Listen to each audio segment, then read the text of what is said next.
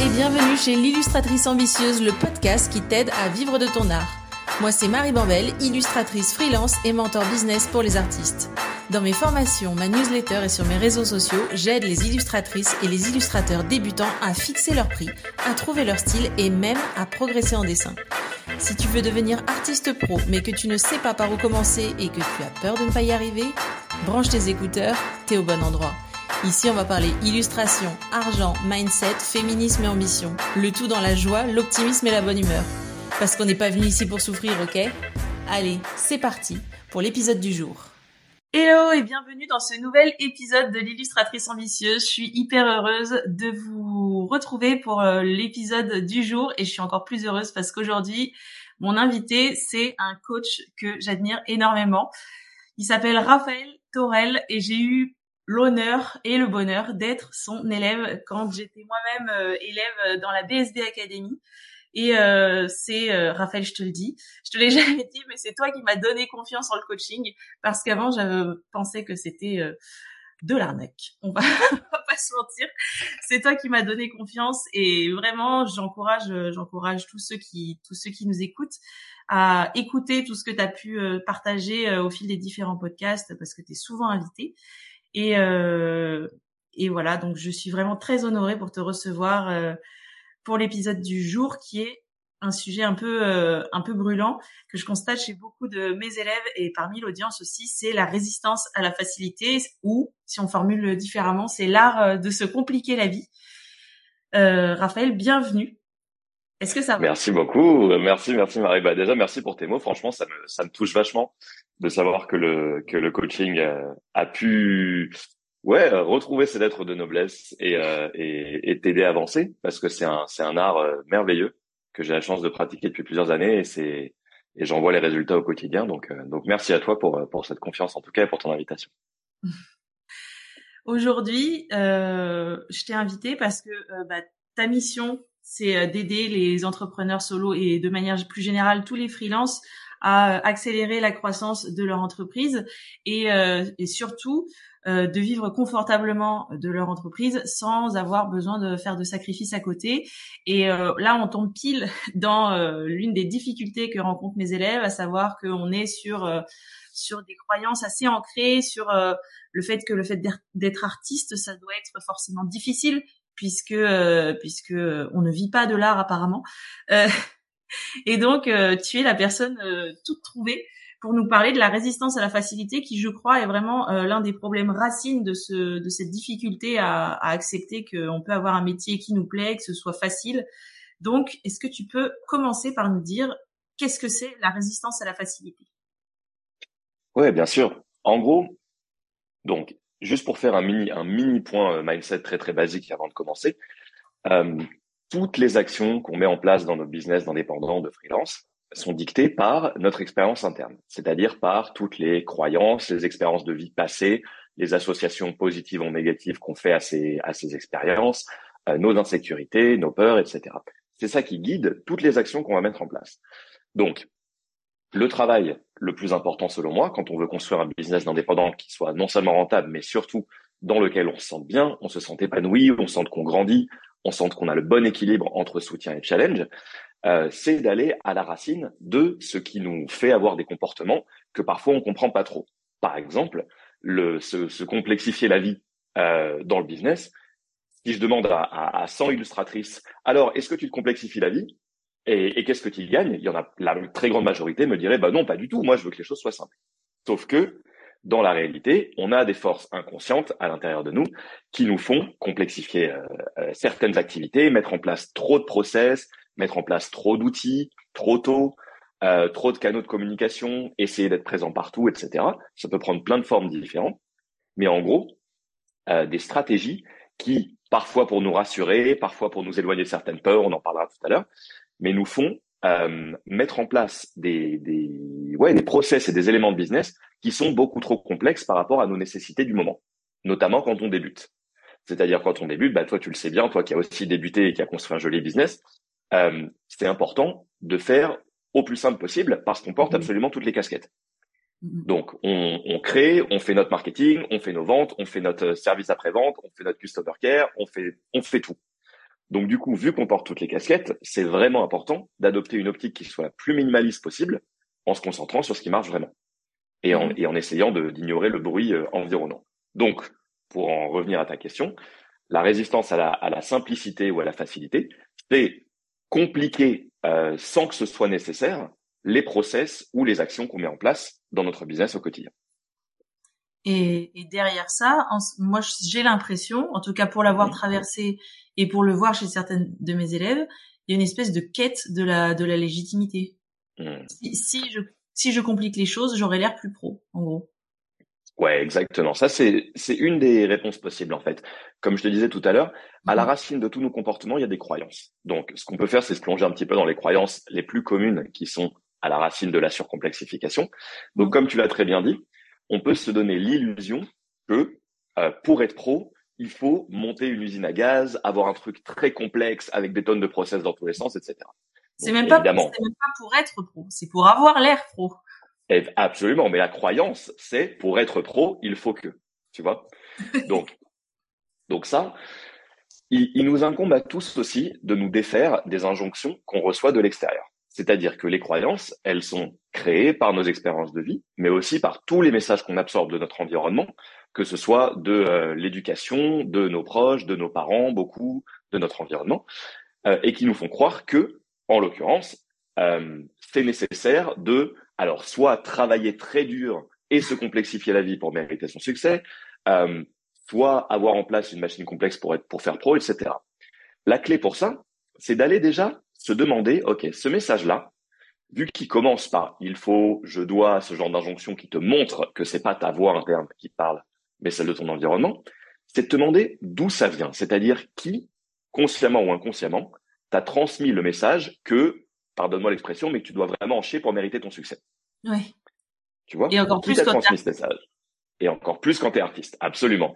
Il y a un peu ce, ce cliché de euh, de l'artiste torturé euh, qui doit qui doit euh, tu vois être tout le temps dans la créativité et enfin ça c'est propre au monde de l'art en règle générale, mais dans l'entrepreneuriat c'est aussi super commun dans des professions d'accompagnement, de prestation de services, de vouloir se donner l'illusion que parce qu'on n'a pas confiance en soi. Si on met en place des trucs très complexes, alors on sera plus légitime.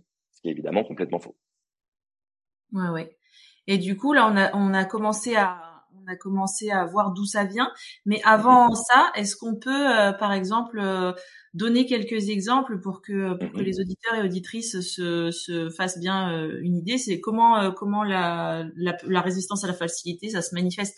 Et quand je dis ça se manifeste, euh, c'est pas forcément, et tu l'as très bien dit, c'est pas forcément conscient. Des fois, on a, non, moi, je, je complexifie rien du tout, mais moi, par exemple, quand je, quand je débute avec mes élèves, elles me disent, bah voilà, moi, il faut que je fasse ça, mais je peux pas encore parce que il faut que, il faut que, il faut que, et je suis là, mais pourquoi? Pourquoi est-ce qu'il faut? Alors que tu pourrais faire beaucoup plus simplement? Et donc, là, le but de ma question, de voir les symptômes un peu les plus courants euh, de de ça, euh, c'est que on puisse euh, bah, avoir des petites épiphanies parmi les auditeurs et mmh. auditrices en se disant ah mais oui, je pourrais faire autrement. Mmh. Et ouais, bah, déjà tu tiens tu tiens un morceau qui est super important euh, avec le il faut que il faut que il faut que parce que notre langage notre langage crée notre réalité. Donc la première chose à faire c'est de s'observer. Alors si c'est avec l'accompagnement d'un mentor comme toi, d'un coach, de quelqu'un qui peut t'aider à refléter ces tics de langage que peut-être que tu ne vois pas, ça peut accélérer ta croissance. Mais déjà d'identifier tous les moments où, en parlant de ton business, tu commences une phrase par je dois, je devrais ou il faut que. OK? Parce que dans ces moments-là, tu sais que forcément, il y a un truc qui ne vient pas de tes envies profondes à toi. Donc là, tu peux déjà aller creuser. Donc toi, évidemment, qui est dans une profession aussi d'accompagnement, quand t'entendais il faut que, je t'invite vraiment à les refléter tout de suite à tes clients pour aller creuser là-dedans. J'ai le petit signe agitation de drapeau rouge. Génial, red flag, red flag, red flag. Donc tout le langage impératif. Ça, c'est super important. Après, il y a aussi moi un symptôme que je vois beaucoup, notamment chez les personnes qui débutent dans l'entrepreneuriat, c'est quand on se sent euh, découragé à l'idée d'accomplir une tâche qui est pas forcément super compliquée, mais qui nous paraît une montagne tu vois, on se dit, OK, il faut que je fasse telle chose, il faut que je crée tel contenu, il faut que je mette en place tel process, etc. Et on se trouve devant, on se dit, oh là là, non, c'est trop complexe, j'ai 25 000 choses à faire, je trouve une façon de procrastiner, de passer à côté. Donc, si vous vous trouvez face à des tâches qui vous paraissent monumentales, demandez-vous, OK, est-ce que je serais pas en train de complexifier un truc qui peut être, qui peut être très simple? Et est-ce que je peux la découper en tâches qui sont plus faciles? Ou bien est-ce que je, peux simplement enlever des étapes dont je pensais qu'elles seraient utiles, mais qui en fait ne le sont pas, pour aller vraiment à l'essence, à la substantifique moelle de la tâche? Mhm. Le but étant toujours, toujours, toujours, quand vous commencez, de faire au plus simple possible. Au plus simple, toujours. C'est au plus simple et le but ultime, c'est pas par exemple, euh, je sais qu'un des gros blocages euh, de mes élèves, c'est de partager des stories et de montrer leurs dessins. Hmm. Mais je leur dis, mais tu me dis, il faut que je le fasse, mais j'y arrive pas, j'ose pas, etc. Et derrière ça, je leur dis aussi, mais le but, quand tu partages une story ou quand tu fais quelque chose, c'est quoi? C'est de vendre tes dessins. Est-ce que tu peux le vendre d'une autre manière? Et des fois, euh, quand tu dis, euh, quand tu dis, euh, il faut qu'on ajoute plein d'étapes, par exemple, une story, c'est pas forcément utile pour vendre un dessin. Un mail à 15 clients d'un coup, c'est, ça peut être beaucoup plus utile et beaucoup plus confortable également pour se lancer. Et ça, ça fait partie, ça fait partie du, processus de vente. Mais comme tu dis, l'étape faire des stories et montrer sur Insta, c'est, ça a été, ça a été sauté en fait. Et c'était pas nécessaire. Et ouais, c'est très juste ce que tu dis. Parce qu'en fait, ça, ça montre un truc qui est fondamental et que moi, j'aurais bien aimé entendre davantage quand j'ai commencé, qui est que euh, toutes les stratégies marchent, mais pas pour tout le monde. Donc, faire des stories, ça marche, envoyer des mails, ça marche, prospecter, ça marche, faire des podcasts, ça marche. Tout marche dès lors que c'est aligné avec ses valeurs à soi, avec ses forces, avec ses envies. Et donc, un des grands pièges qui guettent les entrepreneurs qui débutent et les freelances, c'est d'essayer justement parce qu'on fait attention à des injonctions extérieures, les fameux je dois, il faut, etc., d'essayer de suivre des chemins qui en fait ne sont pas alignés avec les forces et les valeurs de l'entrepreneur en question. Et donc du coup, ben évidemment, ça crée de la résistance parce qu'on se dit inconsciemment merde, j'ai pas envie d'y aller, mais vu qu'il faut que j'y aille, je me force quand même. Et donc notre cerveau, qui est très malin, pour nous protéger, qu'est-ce qu'il fait? Il va sur surcomplexifier les tâches pour qu'on puisse trouver une excuse de pas le faire. Mm. Donc c'est toujours, bah ouais, je te vois rigoler, c'est malheureusement hyper fréquent. Ça, me fait rire parce que tu présentes ça hyper simplement et là je, je pense à, je pense à bah, mes élèves mais je pense à mon propre parcours aussi. Et j'ai arrêté de, de, de, surcomplexifier en fait quand personnellement moi quand je suis quand je suis tombée euh, malade quand j'ai fait un burn-out que je me suis dit mais en fait je ne peux pas continuer comme ça. Je j'ai plus envie de travailler j'ai plus envie de mon entreprise. Retourner dans le salariat c'est hors de question. Qu'est-ce que je fais? Je vais pas rester sans bosser. Mmh. là je me suis dit bah la solution c'est de on vire tout ce qui n'est pas essentiel en fait. Et ouais. Eh ben, franchement, on se retrouve toi et moi là-dessus. Moi aussi, hein, au début, je suis tombé dans ce piège. C'est pour ça que je te, que je te disais que j'aurais bien aimé recevoir ce message plus tôt. C'est dans ma, dans ma première année d'entrepreneuriat, quand je vraiment quand je commençais à me lancer, quand je cherchais encore un peu mon marché cible, etc. À l'époque, euh, ce qui était très à la mode, c'était les groupes Facebook, ce qui te donne déjà une, idée de mon âge, euh, qu'on taira pendant cette interview. Mais euh, en gros, le message, c'était OK, si t'es coach, la façon de, développer ton business, c'est de construire un groupe Facebook, d'alimenter tes prospects dedans, de faire des offres, de vendre, etc. Donc, c'était le message dominant à l'époque, ça fait quelques années. Et donc, moi, j'avais aucune envie de construire un groupe Facebook parce que, parce que je suis beaucoup plus dans le contact, tu vois, en direct, les appels avec les gens, la connexion, c'est une valeur super forte pour moi. Et je me suis forcé à créer un groupe Facebook que j'avais du coup aucune énergie à alimenter, ça me demandait des efforts. Du coup, je complexifiais le truc, je créais des bannières pour créer des événements qui auraient lieu tous les vendredis. Enfin bon, je te raconte pas la galère. Jusqu'à ce qu'un jour, euh, à travers un coaching, justement, j'étais en train de moi de me faire coacher à l'époque, et on a mis ça en lumière, le fait qu'il y avait une croyance à l'intérieur de moi que ben ça devait être pénible et chiant pour que je puisse vraiment dire ouais c'est bon je suis un coach légitime j'ai construit mon groupe Facebook et j'ai le droit d'avoir des clients et le jour où j'ai fait péter cette croyance je me suis vraiment donné le droit de dire hein, ok si j'oublie toutes les injonctions et je me demande vraiment quelle est ma version à moi d'un business idéal et minimaliste. Mm-hmm. C'est-à-dire celui qui, en gros, me demande le moins d'efforts pour trouver des clients et de la façon la plus naturelle. À quoi est-ce que ça ressemblerait? Et c'est là que je me suis dit, en fait, moi, ce que j'aime, c'est créer du dialogue en live avec les gens. Mm-hmm. Et donc, j'ai commencé petit à petit à identifier des entrepreneurs qui m'inspiraient, à leur proposer des cafés virtuels, à rejoindre des communautés d'entrepreneurs où je pouvais échanger avec d'autres, etc. Et comme par hasard, c'est pile à ce moment-là que mon business a décollé. Parce que j'ai choisi de faire les choses de manière simple et avec mes envies à moi, même si elles allaient à l'encontre de ce qui se disait sur le marché à l'époque. Donc, pour rejoindre ce que tu disais toi, absolument, moi, j'invite toutes les personnes qui nous rejoignent, alors, à deux choses. Par rapport à Instagram, etc. Un, à aller quand même travailler et se faire accompagner sur leur peur d'être visible. Parce que mmh. si vous êtes artiste, forcément, mmh. vous allez devoir être exposé au regard des autres. Donc, ne, pas pousser ça sous le tapis et le travailler. Mais en revanche, s'il y a par exemple quelque chose qui vous rend très inconfortable avec le fait de communiquer sur Instagram, de vous demander, OK, si je construis mon business à moi, avec mes règles à moi, ce serait quoi ma façon idéale, celle qui me fait le plus envie et que je peux tenir sur la durée, de me rendre visible et d'aller à fond sur cette stratégie-là, parce que c'est celle-là que vous allez tenir. Mm, mm. Et je précise parce que je pense que la plupart des auditeurs et auditrices ne te connaissent pas encore, mais euh, ce que dit Raphaël, c'est hyper important parce que Raphaël, il a des, il a un super business et il fait, tu crées aucun contenu.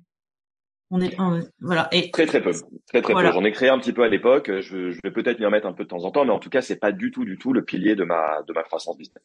Voilà. Et je, je, disons, je plus sois ce que tu viens de dire, étant donné que j'ai choisi au début de l'année de me lâcher un peu la grappe sur Instagram parce que ben c'était plus du tout aligné avec euh, mon envie de justement de de faire des contenus durables, etc.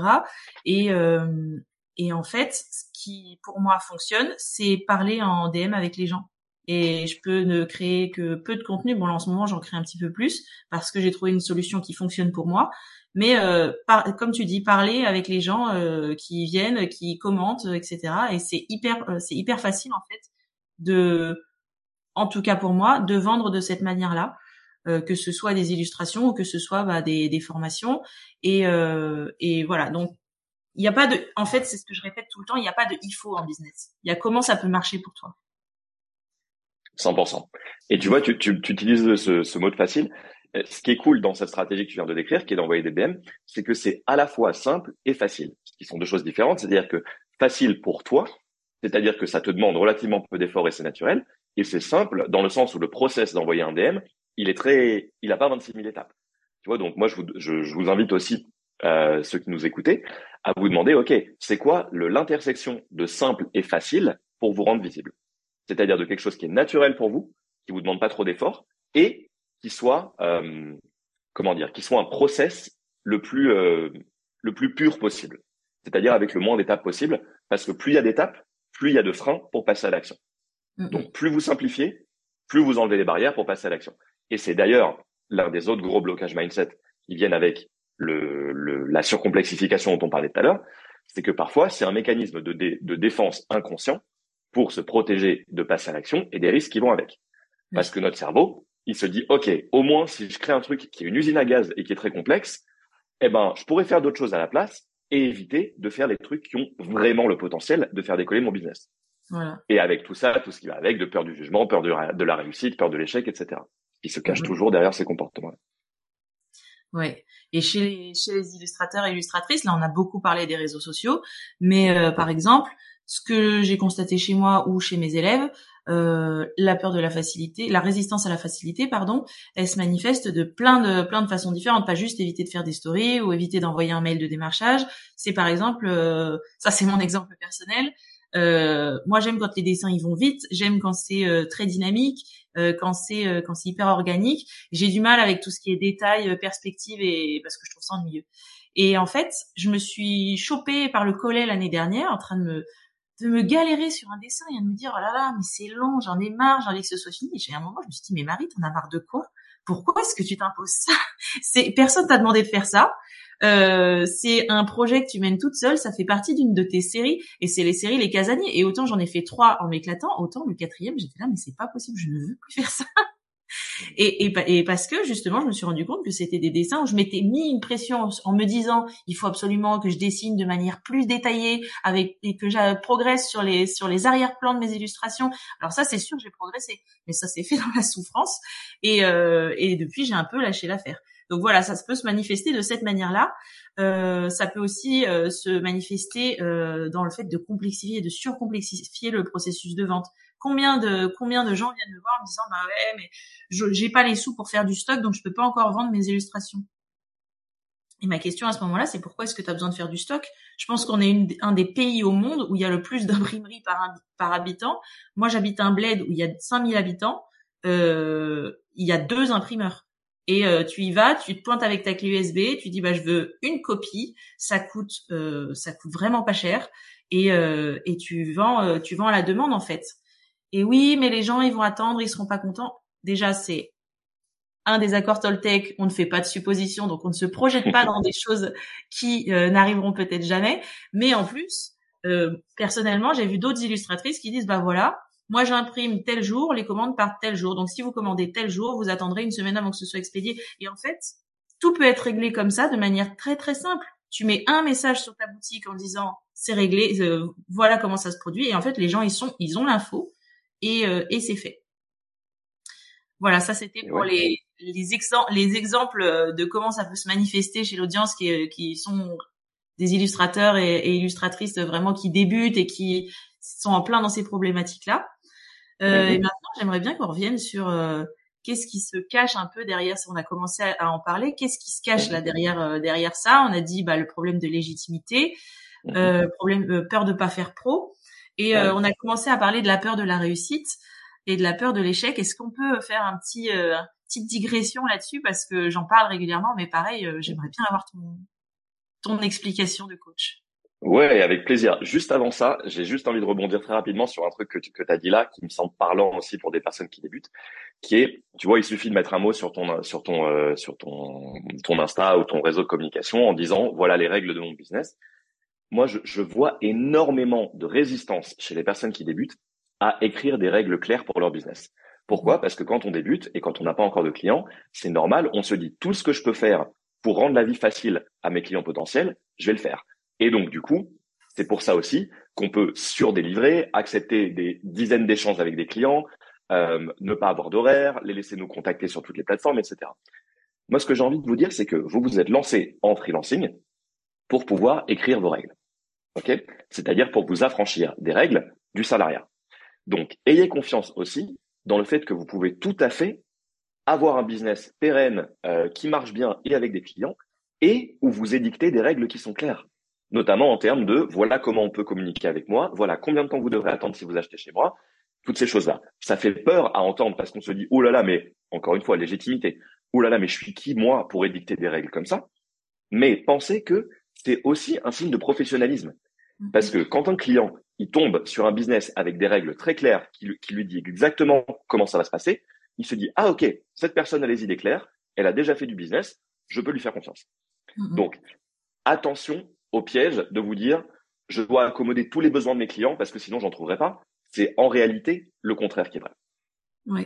Donc voilà, je voulais juste faire cette petite digression. Je sais pas si ça te parle, mais ah si ça me parle, ça me parle à fond et surtout quand on, a, on accommode tous les besoins de ses clients, c'est généralement là qu'on pompe sur nos propres réserves d'énergie. Et voilà. Et eh ben ouais. Donc, parenthèse close, euh, peur de la réussite, peur de l'échec, c'est ça? Ouais. Petite euh, petite euh, digression parce que c'est pas le sujet de l'épisode et il y aurait moyen d'en faire un épisode chacun sur chaque thème, mais mais ouais, t'en as parlé tout à l'heure, donc j'aimerais bien qu'on fasse un petit point là-dessus. Ouais, ça c'est des c'est des peurs qui sont qui sont très conscientes, enfin très conscientes. Non, malheureusement très courantes, mais pas toujours très conscientes, notamment chez les entrepreneurs qui débutent. C'est-à-dire, on parle souvent de la peur de l'échec. La peur de l'échec, on la connaît tous. Euh, c'est donc cette sensation de, ok, je vais tenter quelque chose, je vais euh, euh, mettre en place les actions nécessaires et ça va pas produire les résultats que j'espérais, donc je labellise ça comme un échec. Moi, ce que je veux vous dire, c'est que, encore une fois, comme je disais tout à l'heure, notre langage crée notre réalité. C'est-à-dire que la façon dont on labellise les choses, si on se le répète suffisamment, notre cerveau va faire des connexions neuronales qui se renforcent encore et encore et encore en entendant ces mots-là et qui vont commencer à y croire. Donc, si à chaque fois que vous tentez un truc et que ça produit pas exactement les résultats escomptés, vous labellisez ça comme un échec, vous allez commencer à croire que vous êtes une personne qui rate beaucoup, qui ne connaît que l'échec, etc., ce qui va miner votre motivation. Moi, ce que j'ai envie de vous dire, c'est que vous pouvez absolument choisir dès aujourd'hui que l'échec, ça n'existe pas. C'est pas de l'autoconviction à la con. Hein. C'est juste que la façon dont vous labellisez les choses crée votre réalité. Donc, si quand vous testez quelque chose, que ça produit pas exactement les résultats escomptés, vous labellisez ça comme une expérience et une opportunité d'apprentissage, vous avancerez beaucoup plus vite. Parce que mhm. du coup, l'échec n'existant plus, eh ben la peur de l'échec non plus. Donc, ça semble tout bête, hein, mais encore une fois, j'insiste, notre langage crée notre réalité.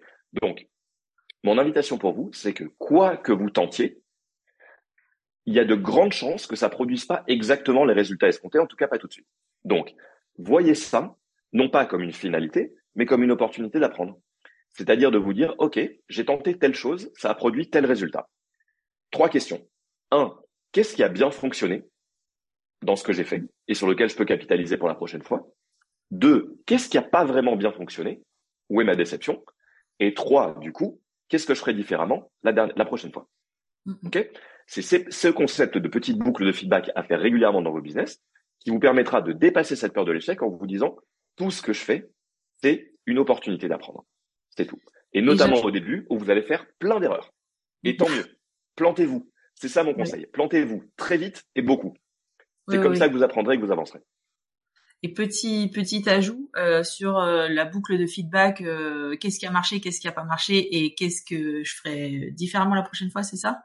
Mm-hmm. J'ajoute quelque chose, c'est est-ce que mes, mes attentes en termes de résultats étaient proportionnées à la mm. taille actuelle de mon entreprise. Parce que des fois j'ai des gens qui viennent me voir, elles me disent ouais mais non mais j'ai essayé ça ça a pas du tout marché j'ai fait une vente je dis oui t'avais hmm. t'avais combien de t'avais combien d'abonnés t'avais t'as communiqué auprès de combien de personnes? Je me dis bah je sais pas une dizaine de gens et, et là je suis là bah ouais mais ça fait quand même 10% des gens qui ont acheté. Si tu fais qu'une seule vente je caricature je prends des chiffres simples mais des fois on me disent bah ouais j'ai fait qu'une seule vente c'était c'était pas top euh, personne m'a répondu et en fait des fois les attentes sont aussi disproportionnées par rapport à la taille d'une entreprise qui débute je dis pas ah que je dis pas que ça doit toujours être euh, relatif, mais pour, pour tout mettre en, en perspective, je crois que c'est 1% généralement le taux de conversion, c'est-à-dire le nombre de gens qui achètent par rapport au nombre de gens auprès de qui tu, tu communiques.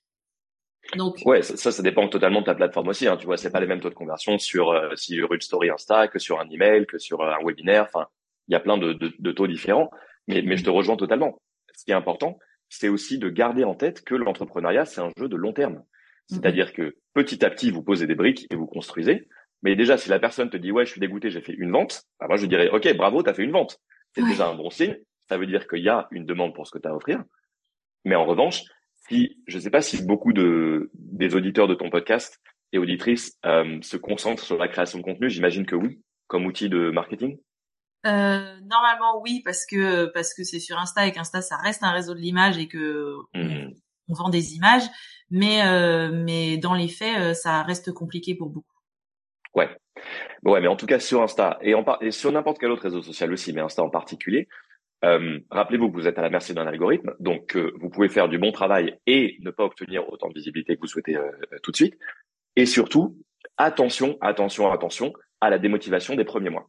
C'est-à-dire souvent, ce qui se passe, c'est que on crée une stratégie, on est tout feu tout flamme, on la tient pendant un mois, deux mois, on est à fond, Ensuite, on s'attendait à faire des ventes, on n'en fait pas tout de suite, et du coup, on se dit, c'est la mauvaise stratégie, je change. Attention avec ça. Sur n'importe quel réseau, moi, je vous dirais que moins de 6 à 12 mois d'efforts euh, réguliers de communication, c'est pas assez de temps pour pouvoir juger si la stratégie est efficace pour vous. C'est-à-dire, si vous communiquez à fond pendant un mois, vous faites 12 posts et 12 stories et vous me dites, je, vous me dites, je n'ai pas vendu, c'est normal. C'est normal. Tu vois, attention aux attentes irréalistes. Mm, mm. Euh, donc, du coup, je t'avais, je t'ai coupé. Euh, tu, on repartait sur euh, sur la la peur de la réussite. Ouais. Donc la peur de l'échec, c'est à peu près, c'est à peu près réglé. la peur de la réussite, c'est un peu plus pernicieux parce que forcément, c'est plus inconscient. Étant donné que si tu demandes à 100 personnes est-ce que tu as envie de réussir, il est probable que les 100 te disent oui. Donc, ce qui se passe, c'est que derrière la peur de la réussite se cachent des peurs inconscientes sur les conséquences du fait de réussir. C'est-à-dire, en gros, déjà, première chose, première chose indispensable pour tous les entrepreneurs, c'est définir quelle est votre vision de la réussite. OK? Mmh. Parce que tu interroges cinq personnes, il est possible que les cinq te donnent des résultats différents. Qu'il y en ait un qui te dise, pour moi, réussir, c'est gagner 5000 euros par mois. L'autre, pour moi, réussir, c'est euh, avoir que des clients que j'aime. Pour l'autre, pour moi, réussir, c'est bosser 20 heures par semaine. L'autre, pour moi, réussir, c'est être publié dans je ne sais quel magazine. Enfin, ça peut continuer très longtemps. Donc, encore une fois, première chose à faire, si c'est pas encore clair pour vous, définir quelle est votre vision de la réussite, parce que c'est ça qui vous permettra de ne pas poursuivre les visions des autres. Qu'on disait tout à l'heure avec les stratégies qui marchent pas parce qu'elles sont pas alignées à nos valeurs, c'est exactement de ça qu'on parle. Donc, mhm. première chose, la définir.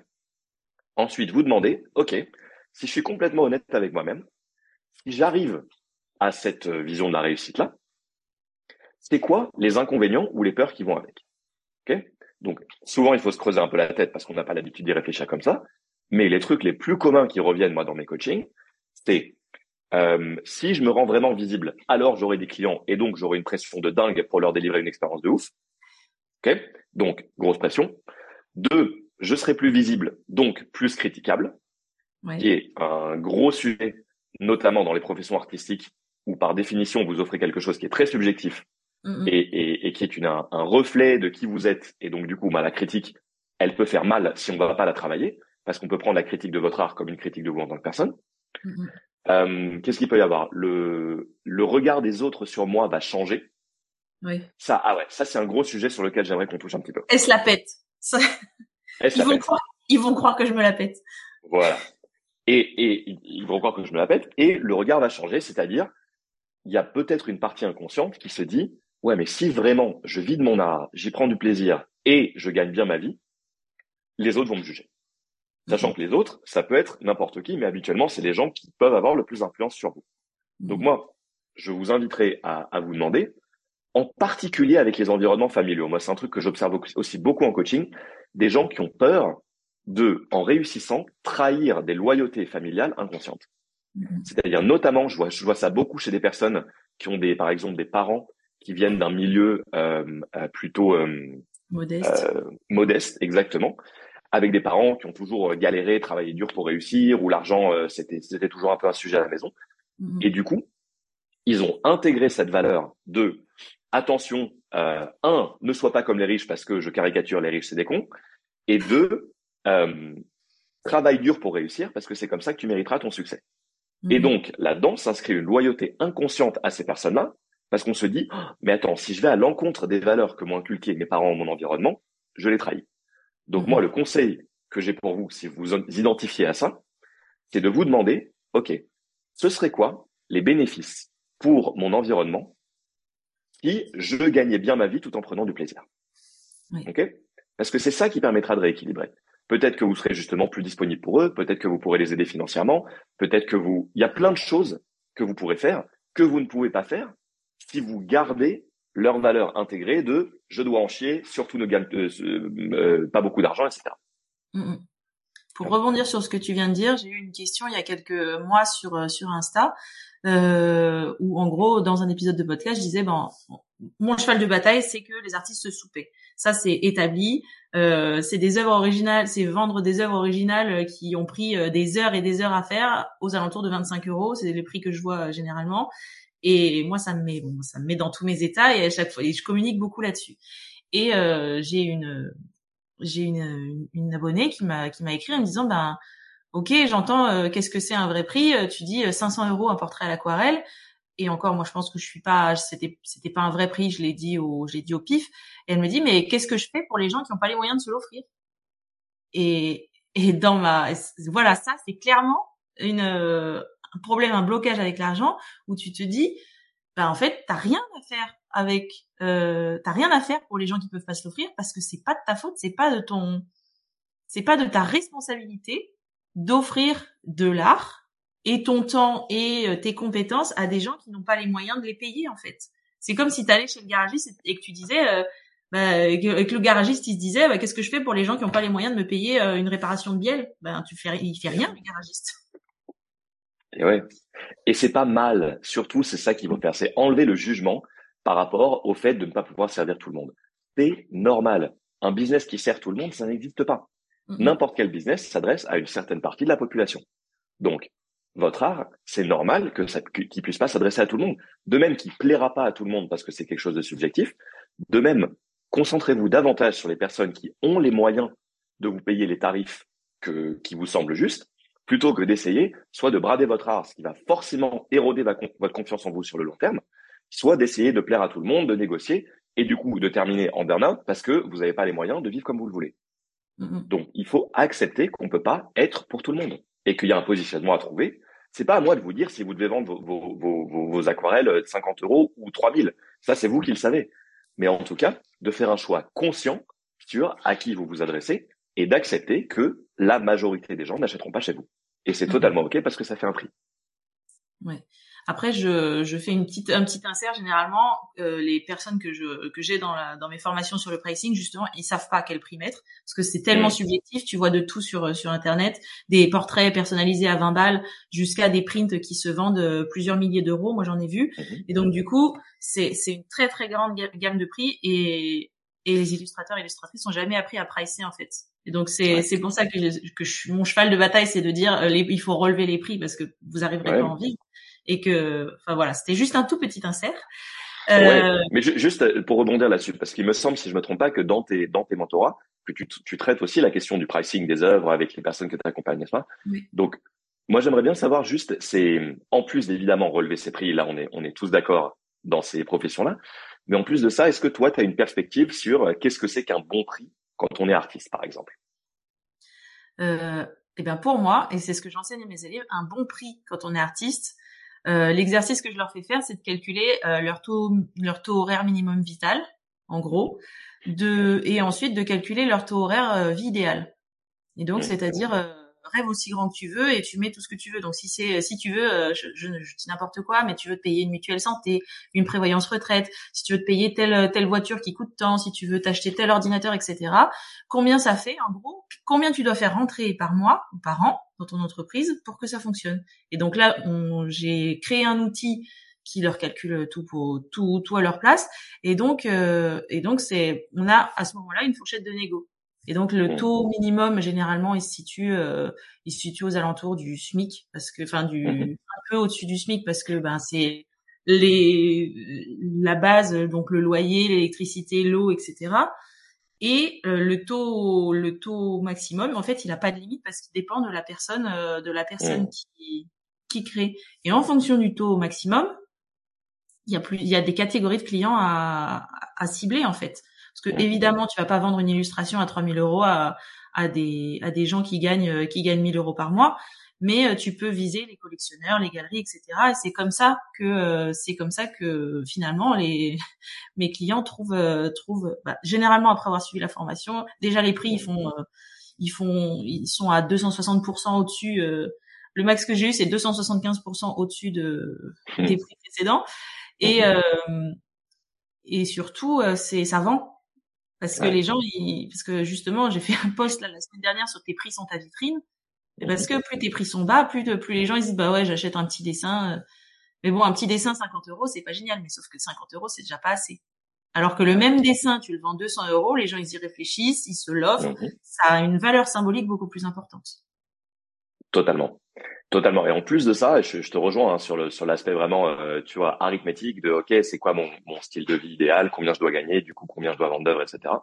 En plus de ça, moi j'inciterais vraiment les personnes qui nous écoutent à euh, incorporer aussi un élément plus émotionnel et plus instinctif dans le fait de fixer leur prix, qui est tout simplement de se projeter en train de, vendre leur œuvre à différents prix et de voir ce qui est présent en eux. Typiquement, de fermer les yeux vraiment, hein, de se visualiser en train de faire une vente et de se dire ok, imagine que j'ai un client qui me dit oui pour ce portrait à 50 euros. Qu'est-ce que je ressens?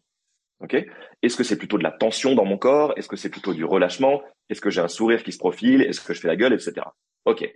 Si je si je le vends maintenant 200 euros, qu'est-ce qui se passe? Si je le vends 500 euros, qu'est-ce qui se passe? Et faire un, une sorte de, de pendule comme ça jusqu'à arriver à un prix où vous vous dites waouh, si j'arrive à le vendre à ce prix-là, franchement, je serais super content et ça me semble faisable. Et ça, souvent, c'est le bon prix. Ben non, en gardant en tête qu'il peut évoluer dans le futur, bien évidemment, et qu'il va évoluer. Oui. moi, le, le, le, but quand je fais faire ces exercices-là, c'est vraiment de retrouver une notion de valeur intrinsèque de notre temps et de notre de nos compétences en fait parce que parce que généralement c'est quelque chose qui a été complètement euh, effacé par les exigences de la société euh, qui dit que ben l'art c'est pas utile euh, que les artistes il ferait mieux de se trouver un vrai boulot qu'ils seraient déjà et il ferait bien mieux d'arrêter de se plaindre puisqu'ils sont déjà bien contents d'avoir un métier qui leur plaît, etc., euh, etc. C'est vraiment le, le, fait de retrouver une, une valeur. Mais là, on a fait une grosse, grosse digression. ouais, mais je pense que c'est des sujets qui sont qui sont connexes parce que tu vois, quand on parlait de, de, de complexification tout à l'heure, mhm. encore une fois, si tu vas pas à la racine de ce qu'il y a derrière et qui souvent est une relation compliquée à l'argent, la peur de la réussite, la peur de l'échec, etc. Bah en fait, tu vas trouver des petites techniques qui vont t'aider au quotidien, mais tu t'attaques pas au problème racine. Donc le fait qu'on puisse au moins mettre en lumière le problème racine pour nos auditeurs, Après, c'est la responsabilité de chacun d'aller travailler ces problèmes-là. Mais au moins, de comprendre les liens entre un comportement que vous avez du mal à expliquer, pourquoi est-ce que je complexifie mon business, et les craintes qu'il peut y avoir derrière. Après, je peux aussi vous donner des, des, petits tips qui peuvent vous aider euh, au quotidien. Et si tu souhaites qu'on en parle avec grand plaisir, mais mon conseil pour vous, c'est toujours aller à la racine. Ouais, dernière petite chose, et après on va parler des, des conseils pour euh, pour que pour régler les choses. Euh, euh, la peur de la réussite chez les artistes, et je l'ai vu chez une de mes élèves qui me disait, ma Marie, moi j'essaye de vendre, mais en fait c'est la panique parce que je me dis, si quelqu'un me dit oui, j'ai jamais fait ça, et si quelqu'un me dit oui, je dis ah bah oui c'est le but, et, et, et elle me dit bah ouais mais je sais pas quoi faire. Si quelqu'un dit oui, je ne sais pas quoi faire. Et donc là, on a travaillé là-dessus, on a établi un process, etc. Mais il y a eu vraiment le moment de panique. Elle me disait, mais en fait, je j'envoie des du démarchage et tout, mais j'ai pas très envie qu'ils répondent. Parce que s'ils me disent oui, je, serai dans la panique. Ce sera, ils se rendront compte que, bien, bien entendu, je suis une fraude, je suis, euh, je suis nul, je suis pas pro, etc., etc. Bah ouais, ça aussi c'est très commun. Quand, quand vous, quand le, quand le résultat d'une action que vous comptez mettre en place n'est pas clair pour vous en termes de process, forcément, ça crée de la crainte chez vous. Et du coup, vous allez procrastiner de mettre en place des actions qui peuvent mener à ce résultat. Mais croyez-moi vraiment, quand je vous dis que le jour où vous trouvez des clients, vous allez miraculeusement trouver les solutions pour, pour vous débrouiller. Votre but, c'est de trouver des clients. Votre but, c'est de vivre de votre passion. Donc, si un client signe chez vous, vous prenez quelques heures, vous appelez deux, trois personnes qui peuvent vous aider, vous cherchez sur Google, c'est pas très compliqué une fois que quelqu'un a acheté chez vous de lui livrer une prestation. Vraiment. Donc, encore une fois, simplifiez-vous la vie. Vous n'avez pas, pas besoin de mettre en place 50 choses une fois que vous avez fait une vente. OK? Donc, revenez toujours à l'essentiel et au minimalisme. C'est ça qui est important. Et, et faites-vous confiance sur le fait que, comme tous les autres freelances qui se sont lancés, vous trouverez la façon de délivrer vos services qui sera la bonne pour vous. Mais une fois que vous aurez trouvé des clients, le nerf de la guerre, c'est les clients. Donc, mhm. concentrez-vous sur les clients, les process viendront après. Voilà. Et eh ben déjà, premier conseil pour mettre plus de facilité dans son entreprise. Est-ce que tu en as d'autres? Oui, bien sûr. Alors, vraiment, un conseil qu'on entend, qu'on entend euh, dans tous les sens, mais il y a une raison, c'est de pratiquer le 80-20, surtout quand vous débutez. C'est-à-dire de vous demander, dans tout ce que vous faites au quotidien, c'est quoi les 20% d'actions qui produisent 80% des résultats positifs dans votre business. Donc ça peut être les 20% de communication qui produisent 80% des nouveaux clients, ça peut être euh, les, euh, les 20% d'actions qui, euh, qui font venir 80% des gens sur votre liste email. Enfin, vous voyez le concept. Mm-hmm. Mais en gros, de, au lieu d'essayer d'être à 100% partout et de vous cramer, de vous dire, OK, c'est quoi les quelques actions qui réellement me rapprochent le plus de la seule chose qui est importante quand on débute, qui est de trouver des clients. Mm-hmm. et donc, si des actions sont faites non pas pour trouver des clients, mais pour vous rassurer, pour avoir un site web qui est encore un petit peu plus joli, pour ceci, pour cela, éliminez ces actions pour l'instant. C'est-à-dire, concentrez-vous sur et faites-vous accompagner si vous en avez besoin. C'est OK de pas savoir parfois et d'avoir besoin d'un œil qui sait faire ça et qui peut vous, vous, vous faire accélérer. Mais en tout cas, votre énergie et votre focus et votre temps, c'est vos ressources les plus limitées. Donc, le plus important, c'est de les canaliser sur les choses qui ont le plus gros potentiel de vous fournir des résultats. Donc, mieux vaut avancer vite et de manière imparfaite vers le fait de trouver des clients, plutôt que d'avancer très lentement en restant paralysé et en ayant une très jolie vitrine. Donc, premier conseil absolu, 80-20. Et ça, c'est euh, c'est l'inverse de ce qui est de ce qui se fait euh, intuitivement, j'ai envie de dire, parce que la première chose que cherchent à faire les élèves généralement, c'est vendre des prints à leur audience Instagram. Sauf que vendre un print ou vendre une prestation auprès d'un éditeur qui sera à 2000 euros, ou je, dis encore une fois des prix dans le vide, mais vendre un print ou vendre à un éditeur, c'est la même énergie, sauf qu'il y en a un qui va te rapporter 10 balles et l'autre qui va te rapporter 2000 euros. Et donc, la plupart des la plupart des illustrateurs et illustratrices commencent par vendre des petites choses avant de se dire bah, je vais avoir le, le droit avec des très gros guillemets de vendre plus gros alors que moi ce que je conseille à mes élèves tout le temps c'est tu as besoin d'argent vite et tu en as besoin maintenant vise les gros portefeuille vise les grosses missions. Et ça, ça veut dire viser les pros. Ça veut dire euh, communiquer sur le fait que ben tu as des des produits qui sont qui sont personnalisés. Donc qui dit personnalisé, qui dit originaux, dit plus gros plus grosse euh, rentrée d'argent. Voilà, c'était mon petit ma petite précision là-dessus. Des fois le 80-20, voilà, c'est en, en termes de 80-20, visez plutôt un contrat à 2000 euros qu'une vente de print à 20 ou même si vous en faites 10, vous aurez 200 balles à la fin du mois. C'est, c'est, ça fait partie du 80 Eh ben ouais. Et un business minimaliste, c'est, aussi ça. Le, la simplicité, vraiment, c'est la sophistication ultime. Mm-hmm. C'est-à-dire que c'est en ayant un business simple et épuré que vous pourrez avancer et y prendre du plaisir. Et comme tu, comme tu l'as dit, comparer l'effort de vendre un print à 2000 euros versus d'en vendre 100 euh, à 20 euros. Ok? Il est très probable que ce soit beaucoup moins compliqué et beaucoup plus rapide d'en vendre un à 2000 euros, même si ça vous fait peur. Donc la mmh. stratégie pour ça, c'est pas de vous réfugier derrière la stratégie qui fait pas peur. La stratégie, c'est de travailler votre peur pour la faire disparaître, voir toutes les conséquences positives qui peuvent venir avec le fait d'aller vendre ce print à 2000 euros et y aller à fond. Mmh, et vous aurez un avantage compétitif énorme sur vos concurrents parce qu'en plus, vous gagnerez en confiance beaucoup plus vite. Parce que à la seconde où vous vendez ce premier print à 2000 euros, s'inscrit en vous la certitude que vous en êtes capable. Et donc, du coup, à partir de ce moment-là, c'est tout bénef. Parce que vous retombez pas dans les vieux schémas d'avant de il faut que je me rassure en n'étant pas trop visible, en vendant mes trucs pas chers, etc. Et donc, cercle vertueux. Est-ce que c'est une petite zone de confort? Absolument. Euh, petite sortie de zone de confort, je veux dire absolument. Est-ce que c'est le meilleur truc que vous puissiez faire? Aussi. Mm, mm. Et euh, du coup, là, on a dit euh, viser le 80-20. Est-ce que tu as un autre conseil pour, euh, pour aller vers plus de facilité? Ouais, bah, j'en reviens aussi à la, à la question de, de quel est votre business idéal minimaliste à vous, dont on parlait tout à l'heure, c'est-à-dire qui va avec votre vision du succès. Parce que peut-être qu'en en, en prenant le temps de vous dire, OK, moi, mon business idéal, vraiment, voilà à quoi il ressemble, peut-être que vous verrez qu'il y, a des, différences de stratégie avec votre business actuel.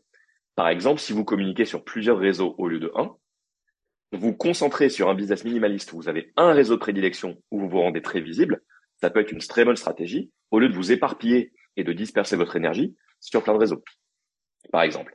Ou bien encore une fois, euh, si dans votre business idéal minimaliste, vous vous dites, OK, moi, ce que j'adorerais, c'est euh, parler à cinq nouveaux clients idéaux euh, sur Zoom chaque semaine, peut-être que vous vous dites ah oui mais en fait c'est pas du tout aligné avec ma stratégie actuelle qui est de créer du contenu et de parler à personne. Donc du mhm. coup, vraiment vous demandez quelle est votre définition d'un business idéal et minimaliste. Après, j'ai un autre un autre conseil mais qui pour le coup demande un petit peu plus de travail, qui est euh, qui est un travail plus mindset forcément, qui est que si vous avez euh, si vous avez de la difficulté à accepter la facilité et accepter surtout de recevoir avec facilité, parce que c'est quand même de ça qu'on parle, hein, de mhm. recevoir de l'argent, de recevoir des clients, etc., avec facilité, de regarder vos autres domaines de vie, et notamment vos relations, en vous demandant à quels autres endroits est-ce que j'observe que j'ai de la difficulté à recevoir facilement. Mhm. Parce que tout est lié, évidemment. Donc, les croyances qui s'appliquent dans un domaine s'appliquent souvent dans les autres domaines de vie. Et si vous voyez que, par exemple, ça je le vois souvent en coaching, euh, vous avez du mal à être dans une posture de recevoir. C'est-à-dire vous êtes très bon pour donner des conseils, vous êtes très bon pour offrir votre temps, pour offrir des services, pour rendre service, etc. Mais dès qu'il s'agit de demander, vous avez du mal, qui est très commun chez les entrepreneurs malheureusement. Ben, il y a un truc plus profond à aller travailler là-dedans, qui est comment est-ce que je peux rééquilibrer ma capacité à donner avec ma capacité à recevoir. Oui. Ça, ça se fait typiquement à travers des accompagnements, à moins que vous, que vous soyez déjà très porté sur le dev perso, auquel cas génial. Mais du coup, c'est aussi en rééquilibrant ça que vous pourrez euh, avoir des ricochets sur tous vos domaines de vie. Donc l'avantage de ça, c'est que oui, vous allez chercher un truc qui est profond et qui est parfois pas super agréable, ah mais avec des conséquences durables pour toute votre vie. Donc c'est un choix. À vous de décider si vous voulez aller regarder par là-bas ou pas. Mais euh, d'expérience, c'est un truc qui peut être hyper, hyper, hyper fertile et vraiment transformer la vie des gens durablement. Oui. Et ça marche aussi, même si vous n'avez pas envie de parler à quelqu'un. Après, comme tu l'as dit, il faut avoir déjà un petit peu d'expérience dans le domaine du, du développement euh, personnel. Mais euh, par exemple, juste mettre des petites euh, des petites questions d'auto-coaching. Moi, j'aime bien faire ça à l'écrit, le, journal, le journaling, etc. j'ai une liste de sujets que j'aime bien traiter parce que c'est mes mes galères à moi. Donc, bah, comme comme voilà, la, la, capacité à recevoir, la, peur de la réussite, etc. Et j'ai une liste de questions que je travaille régulièrement, que je me repose et je me typiquement euh, comment est-ce que où est-ce que ça coince quand il s'agit de recevoir et comment est-ce que je peux accepter plus? Et parfois c'est juste euh, accepter que les gens ils te fasses des compliments et que tu sois gêné et, et tu, mais de pas dire oh non ou de pas te déprécier par exemple, c'est c'est plus de dire bah merci, juste merci. Déjà travailler sur le fait de juste dire merci quand on te fait un compliment et pas de de le retourner à la personne ou de dire oh non c'est rien tout ça. Ça c'est hyper c'est hyper fort et notamment quand on partage ses dessins. C'est un super bon exemple que tu prends là. Et tu vois, même sans aller se plonger dans des trucs de développement personnel profond, une question toute bête que vous pouvez vous poser dans ces, dans ces cas-là, quand vous avez du mal à recevoir quelque chose, c'est en quoi est-ce que je rends service à la personne qui est en face de moi en acceptant ce qu'elle a à me donner? En quoi est-ce que c'est un bénéfice pour elle? Parce que l'exemple du compliment, il est très parlant. C'est-à-dire qu'on se dit non, non, non, mais vu qu'il faut surtout pas que je me la pète et que je sois modeste, je vais surtout euh, euh, me déprécier, réduire le compliment, etc. Mais en faisant ça, qu'est-ce que vous faites? Vous invalidez le message que vous envoie l'autre personne. C'est-à-dire que vous lui dites, plus ou moins consciemment, non, non, non, tu te trompes, ce que tu dis n'a pas de valeur, c'est moi qui sais. Alors que si vous lui faites le cadeau d'accepter ce cadeau que lui vous fait, ben, tout le monde y gagne. Parce que vous, vous avez reçu un très beau compliment. L'autre personne, elle est plus encline à vous en faire dans le futur parce que elle voit que c'est, que c'est bien reçu. Et donc, tout le monde y gagne. Donc, vous lui rendez service en vous, en acceptant de vous mettre un petit peu en valeur c'est OK de vous mettre en valeur. C'est pas de la prétention. C'est complètement OK. C'est OK que votre art soit vu et montré, etc. Bien sûr. Et si vous êtes artiste, c'est quand même, c'est quand même pour ça. Le, le, le, le, le, cliché de l'artiste euh, torturé euh, qui galère en gros de froid euh, sous une sous une mansarde en hiver, c'est pas. Je sais que c'est très romantique, hein, mais clairement, c'est pas ce à quoi vous aspirez, j'imagine. Je suis désolée, avoir les pieds froids pour moi, c'est l'opposé du romantisme. Mais en gros, je vous invite vraiment à essayer de réconcilier le plus possible toutes les parties de ce que c'est que d'être un artiste, notamment d'être créatif, de s'exprimer, de parfois accepter la critique, de pouvoir avoir du succès, de gagner en visibilité, de rendre la vie des autres plus belle, etc. Parce que tout ça fait partie de qui vous êtes. Donc, dès lors que vous allez nier une partie de qui vous êtes, ça risque de vous poser des blocages inconscients parce que vous allez mettre en place des stratégies qui vont à l'encontre de vos valeurs et de ce que vous croyez vraiment. Donc, faites ce travail-là et acceptez que vous êtes aussi là pour être vu. Oui. Eh ben, je pense que ce sera le mot de la fin de cet épisode. Acceptez que vous êtes là pour être vu et arrêtez de vous cacher derrière des, des murailles de complexité. Absolument. Faites simple. Par pitié, faites au plus simple. Vous aurez tout le temps, croyez-moi, vous aurez tout le temps de mettre en place des machines complexes quand votre business aura vraiment décollé. Mais je vous le dis vraiment, pour accompagner des entrepreneurs qui ont maintenant des business euh, qui sont plus complexes avec des équipes et tout, là, il est temps de mettre en place des process. Au début, tout ce qui compte, c'est créer une offre, rendez-vous visible, vendez-la et des clients contents. C'est tout. Tout le reste, c'est superflu. Donc, concentrez-vous là-dessus. C'est comme ça que vous ferez décoller votre business. Ouais. Euh, Est-ce que tu as, par exemple, euh, des conseils lecture à recommander à l'audience pour juste sur, justement ce thème de la résistance et la facilité? Hmm. Alors, spécifiquement sur la résistance à la facilité, euh... bon, réfléchir. Bah, il y a, y a j'imagine que tu en parles, mais The One Thing, qui est un, qui est un bon livre pour se concentrer sur, euh, sur ce qu'il y a de plus, de plus essentiel. Euh... Moi, il y a des bouquins que j'aime bien, tu vois, qui sont pas spécifiquement là-dessus, mais qui parlent quand même des croyances qui sont à l'origine de la peur de l'échec et de la réussite. Euh, notamment les bouquins d'une nana que je recommande souvent, qui s'appelle Jen Sincero, que j'aime beaucoup, euh, un bouquin qui s'appelle euh, qui s'appelle Tu vas tout déchirer, qui est une très bonne introduction, je trouve, au développement personnel et à ce que c'est que des croyances. Euh, il y a aussi, alors malheureusement, je ne sais pas s'il y a beaucoup de ton audience qui parle suffisamment bien anglais pour lire en anglais. Euh, tu vas recommander donne... ouais, Denise de Exactement. Absolument. Ouais. C'est mon héroïne. Super autrice euh, qui parle en particulier justement du rapport à l'argent et à l'entrepreneuriat quand on est une femme, des croyances qui viennent souvent euh, avec euh, avec ça, avec le fait d'être une femme qui entreprend. Et euh, c'est génial ce qu'elle écrit. Vraiment, c'est. Et surtout, elle a sorti deux bouquins qui sont des, pour moi, des bibles et que je relis très régulièrement. La, le premier, c'est son, son, sur le, justement le thème de l'argent, c'est Get Rich Lucky Beach. Mm-hmm. Et le deuxième, c'est Chill and Prosper. Et justement, c'est sur le fait de simplifier son entreprise et d'être ce qu'elle appelle un chillpreneur, c'est-à-dire un entrepreneur mm. qui prend son temps et qui donne son rythme à l'entreprise et qui ne laisse pas son entreprise donner son rythme à sa vie. Et ça, c'est, c'est, c'est vraiment un livre qui est, qui est qu'on peut lire à plusieurs niveaux, mais effectivement, c'est tellement dommage que ce soit pas traduit en français. Ouais, c'est des, c'est dommage. Peut-être que ça le sera un jour parce qu'elle commence à avoir du succès. Après, une autre lecture qui, qui est aussi indirectement liée à ça, c'est euh, Atomic Habits de James Clear qui s'appelle un, rien peut tout changer en français et qui vous aide à comprendre justement comment mettre en place des routines euh, qui tiennent dans la durée. Et la simplicité, c'est une de ces de ces composantes qui font qu'une routine tient. Donc, c'est un super bouquin. Si, si, vous sentez que vous manquez un peu de d'autodiscipline ou de euh, que vous partez un peu dans tous les sens, super bouquin pour former des bonnes habitudes sur la durée et comprendre surtout ce qui vous empêche de les faire. Bah, c'est, je, je, mettrai tous les liens euh, en dessous de en dessous de l'épisode. Euh, Raphaël, merci beaucoup, beaucoup, beaucoup pour tout ce que tu as partagé avec nous aujourd'hui. C'était euh, c'était très inspirant euh, et je pense que euh, l'audience, ça va faire partie des épisodes pour lesquels l'audience l'audience va m'écrire à peu près tous les jours pour me dire oh, c'est génial, c'est comme s'il était dans ma tête. Oui, tu as. Bah, c'est tout le mal que je te souhaite. Hein. et, et ben écoute, je te dis à très bientôt. Merci encore d'être d'être venu intervenir et à l'audience qui nous écoute. Où est-ce que où est-ce qu'ils peuvent te trouver? Eh ben sur sur Instagram euh, raphaël.torel ou bien j'ai aussi un site internet qui mérite grandement d'être mis à jour mais sur lequel vous avez au moins la possibilité de me contacter qui est raphaëltorel.com. Euh, voilà, n'hésitez pas à m'envoyer un message, ça me fera super plaisir de de savoir si l'épisode vous a plu. Et est-ce que tu as un endroit qui centralise, je sais, c'est vrai que je t'ai pas posé la question en amont, mais un endroit qui centralise toutes tes interventions dans des épisodes de podcast? Alors oui, en fait, j'ai créé, pour ceux qui sont sur Spotify, j'ai créé une playlist dont je pourrais t'envoyer le lien, euh, ah qui regroupe tous les épisodes dans lesquels je suis intervenu. Vous pouvez aussi le trouver dans ma dans ma bio sur Instagram.